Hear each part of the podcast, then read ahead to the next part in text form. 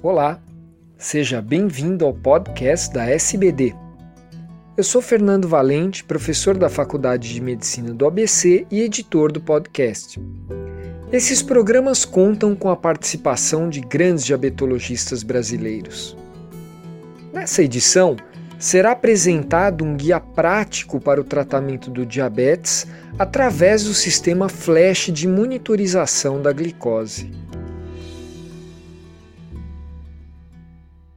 Olá, eu sou Mônica Gabay, do Centro de Diabetes, e venho trazer para vocês um artigo recente publicado no Diabetology Metabolic Syndrome, agora do mês passado, uh, a respeito de um guia prático sobre a utilização do Libre, o sistema Flash, em paciente com diabetes. É um estudo japonês que foi realizado em pacientes internados uh, e ele comparou, portanto, os 14 dias das leituras do sensor do Libre com glicemias capilares. Uh, foram analisados poucos pacientes, 30 pacientes, sendo 17 com DM1 e 13 com DM2, com uma idade média de 55 mais ou menos 15 anos, um IMC normal, uma média de duração de diabetes em torno de 17 mais ou menos 12 anos e uma glicada média de 7,8. Uh, o autor começa a dizer que uh, a medida de glicemia através de sensor vem ajudado bastante o paciente a conhecer uh, o curso da sua glicemia em relação aos alimentos, à atividade física, à rotina do dia a dia, especialmente esses sensores que, como o Libre, que não necessitam de calibração, né? No entanto, a gente sempre deve lembrar que existe um lag time entre a glicemia aferida por glicemia capilar versus a glicemia intersticial do Libre. E esse lag time, segundo o fabricante, é em torno de 5 minutos, mas muitos uh, veem na prática que essa diferença é um pouco maior. É também uma queixa frequente dos pacientes que utilizam o Libre e comparam com a glicemia capilar que alguns pacientes referem que os valores obtidos no sensor são menores do que a glicemia capilar, enquanto outros referem que a glicemia é maior do que obtida pela glicemia capilar. E por essa razão, eh, eles resolveram fazer a comparação, levando em consideração que, apesar de haver uma boa correlação entre a glicemia capilar e o flash, o R2 é em torno de 0,8, seria interessante fazer as comparações em cada paciente para se conhecer essas possíveis variáveis. Muito bem, nesses 30 pacientes analisados, a primeira coisa que se observou é que o paciente que utiliza o sensor mede muito mais frequentemente a glicemia intersticial do que um paciente que faz medida de glicemia capilar. Então foram 1.223 é, valores obtidos pelo sensor versus 49 da glicemia capilar, tá? E eles conseguiram observar que os pacientes tinham uma resposta que poderia ser dividida em quatro tipos de paciente, que eles denominaram paciente low type, cross type, uh, matching type e high type. Então, pacientes em que os valores do flash do Libre são menores, low type, do que a glicemia capilar, pacientes que os valores são maiores, high type, pacientes que são muito semelhantes aos valores obtidos entre o Libre e a glicemia capilar, é um match type, e, um, e pacientes que eles chamaram de cross type, que em é, momentos em que a glicemia capilar era alta, a glicemia obtida no sensor era baixa e vice-versa, tá? E dividindo os pacientes nesses quatro grupos, eles observaram que os pacientes ficaram em maior grupo ou nas glicemias do flash menor do que a glicemia obtida no padrão da capilar, ou nesse modelo cross type poucos foram matching ou high type. Muito bem, quando eles vão analisar, a primeira coisa que eles puderam observar é uh, as diferenças eram mais marcantes no dia 1 de uso do sensor. Eles conseguiram dividir o padrão entre o primeiro dia, do segundo ao décimo terceiro, ao décimo primeiro dia e do décimo segundo ao décimo quarto dia. E o dia 1 foi o dia que teve uma tendência a apresentar valores obtidos com o sensor menores do que a glicemia capilar. E por essa razão, a orientação é não considerar muito é, é, esses valores obtidos no primeiro dia.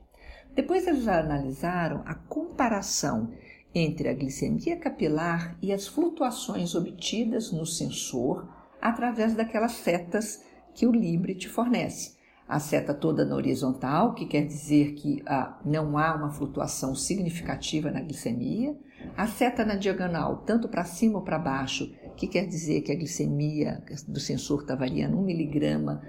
está uh, subindo ou diminuindo 1 miligrama por minuto,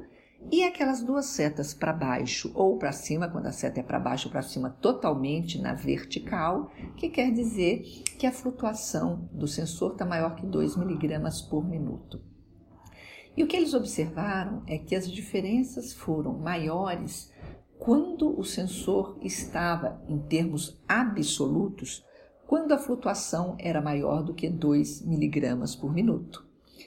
De modo que eles começaram. Uh, outra coisa que eles tentaram observar é a correlação entre essa glicemia capilar e a glicemia do sensor, se havia diferença no paciente de diabetes tipo 1 e do diabetes tipo 2. Aparentemente, as variações são maiores no tipo 1 do que no tipo 2, mas é válido a análise para os dois uh, grupos de paciente. Os detalhes que eles observaram eram pacientes com hemoglobina glicada acima de 10%, e portanto pacientes que geralmente têm grandes flutuações de glicose, foram aqueles que tiveram as maiores flutuações nos resultados das glicemias obtidas no sensor. Uh, e nessa caracterização de, de pacientes por tipo, a orientação foi os pacientes que se enquadram nesse padrão chamado tipo baixo, low type, Aqueles pacientes, portanto, em que o flash, o resultado é menor do que a glicemia capilar, eles devem ser instruídos a medir a glicemia capilar quando no sensor o valor está baixo, mas evitar excesso de tratamento de hipoglicemia. Porque muitos desses resultados baixos no sensor, quando checados na glicemia capilar, a glicemia está normal. Então, Deve-se orientar o paciente a ter cuidado para não tomar uma atitude de hipercorrigir essa hipoglicemia obtida na glicemia uh, do sensor. Naqueles padrões de pacientes que se enquadram no cross-type, então, nesses pacientes, eles devem prestar atenção tanto para não é, induzir uma correção de hiperglicemia quando eventualmente o sensor está com hiper. E na verdade a glicemia capilar está normal e ao mesmo tempo não é, supervalorizar quando se checa uma hipoglicemia, porque pode estar registrando tanto uma hipoglicemia no padrão capilar e na glicemia plasmática, na glicemia do sensor, esse valor está alto, e este grupo é o grupo mais difícil que deverá sempre checar com a ponta de dedo para tomar uma atitude. Porque muitas vezes você vai ter a presença de hiperglicemia no sensor e você está com uma glicemia capilar normal. Então eu também tenho que ter cuidado para não fazer correção dessa hiperglicemia, porque ela não baterá com a glicemia do sensor. E naqueles pacientes que estão sempre com padrão high type, o que você obtém de glicemia no sensor é sempre mais alta do que a glicemia capilar, uh, aí sim, nesses pacientes, quando a glicemia medida no sensor estiver maior que 180 e com uma seta para cima, a gente deve ter cuidado de instruir os pacientes não reduzir a refeição ou aumentar a dose de insulina, porque o sensor sempre acusa uma glicemia maior do que, na verdade, encontrada na, na, na glicemia capilar, né? E aí eles falam que essas diferenças obtidas nesse padrão de paciente pode ser devido até problemas específicos no subcutâneo. Vários outros fatores podem interferir, claro, sobre o tipo de diabetes que o paciente apresenta, sobre a, a hemoglobina glicada, se tem grandes flutuações no controle metabólico. E, portanto, a gente poderia, conhecendo o tipo de resposta que o paciente tem no Libre comparado à glicemia capilar, tomar uma atitude mais proativa de orientar um paciente de, eh, a seguir a glicemia obtida por sensor quando tem uma faixa estável, quando o paciente está com uma setinha na horizontal, e minimizando os erros de hipercorrigir uma hipoglicemia quando na verdade ela não existe, ou minimizando o risco de correção de uma hiperglicemia quando ela também não existe. Então, eu acho que a mensagem principal é: